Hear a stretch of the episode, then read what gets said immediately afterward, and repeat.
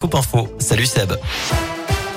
Salut Cyril, salut à tous. À la une, la météo qui s'annonce très instable dans les prochaines heures, notamment dans la région. Météo France qui a placé plusieurs départements en vigilance orange aux orages.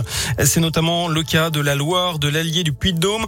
Au menu de fortes averses, des risques de chute de grêle et de violentes rafales pouvant dépasser les 100 km heure localement. Soyez bien prudents. Notez que la ville de Saint-Étienne a décidé de fermer cet après-midi les parcs, les jardins, les cimetières et les enceintes sportives de plein air. Elle dénonce des conditions de détention indignes à la prison de la Talaudière. Deux associations ont saisi le juge des référés la semaine dernière à ce sujet. Il s'agit de l'Observatoire international des prisons et l'Association des avocats pour la défense des droits des détenus.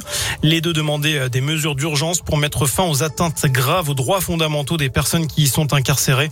La requête a finalement été rejetée pour défaut d'urgence. Un nouveau recours sera déposé dans les jours à venir.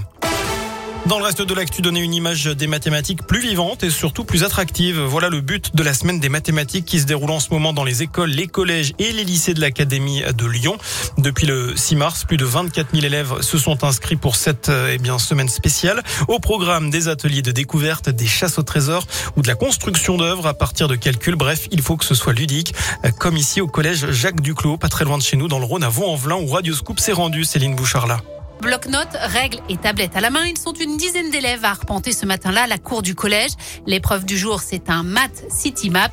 Charlotte Peduzzi, prof de maths, nous en dit plus. On a préparé avec ma collègue des énigmes mathématiques qu'ils vont devoir résoudre avec des euh, instruments de mesure ou, ou pas d'ailleurs. Et le but, c'est de montrer un petit peu euh, que les maths peuvent euh, s'apprécier et se faire différemment que sur son bureau avec une feuille et un crayon. Une activité qui change des tests surprises et des heures passées à résoudre des problèmes de maths.